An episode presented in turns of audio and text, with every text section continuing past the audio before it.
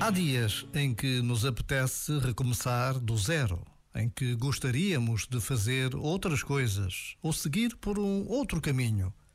Mas às vezes isso não é possível.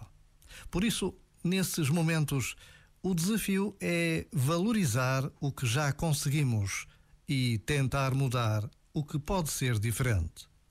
Acomodar-se nem sempre é bom. Este momento está disponível em podcast no site e na app.